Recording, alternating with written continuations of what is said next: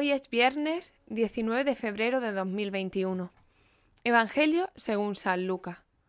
Jesús dijo a sus discípulos, El Hijo del Hombre, les dijo, debe sufrir mucho, ser rechazado por los ancianos, los sumos sacerdotes y los escribas, ser condenado a muerte y resucitar al tercer día.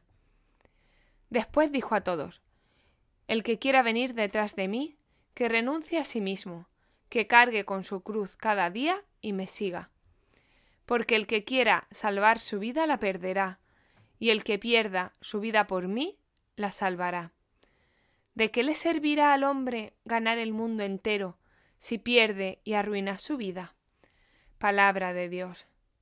Buenos días, buenas tardes, buenas noches, queridos hermanos y hermanas, desde cualquier parte del mundo en donde nos estéis escuchando. Viernes después de ceniza. Ya hace dos días que empezamos el tiempo de Cuaresma, y hoy las lecturas dan vueltas alrededor de varios asuntos, entre ellos el del arrepentimiento y el perdón, así como de la alegría del Señor. Dios nos conoce, sabe del pecado original y de nuestra tendencia a obrar mal, pero es inmensamente feliz cuando le elegimos a Él, incluso si esto ocurre después de pecar, pues para Él nuestro perdón es motivo de alegría. El sacrificio grato a Dios es un espíritu contrito, dice el Salmo de hoy. El perdón libre que se le pide al Señor es de lo más bonito y humano que nos podemos hacer a nosotros mismos. Pidamos ayuda a Cristo para vencer el orgullo y volver a Él, pues siempre espera esa reconciliación.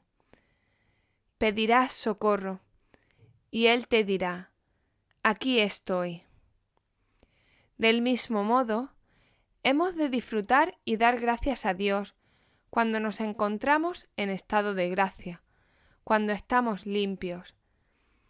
Aprovechemos ese momento, pues el amor de Cristo, en el que no es impío, se nota de manera especial y única.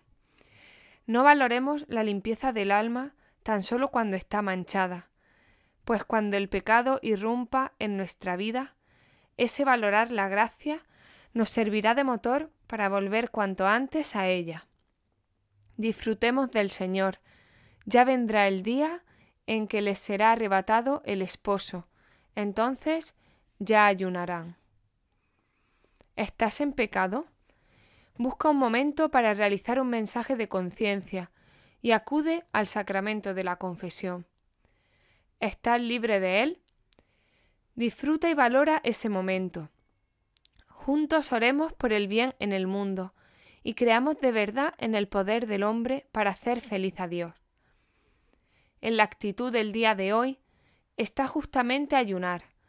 El Papa Francisco pide ayunar de lo que estorba para así abrir el corazón a Dios, incluso de la saturación de informaciones, verdaderas o falsas, y de los productos de consumo, para así poder abrir el corazón a Dios.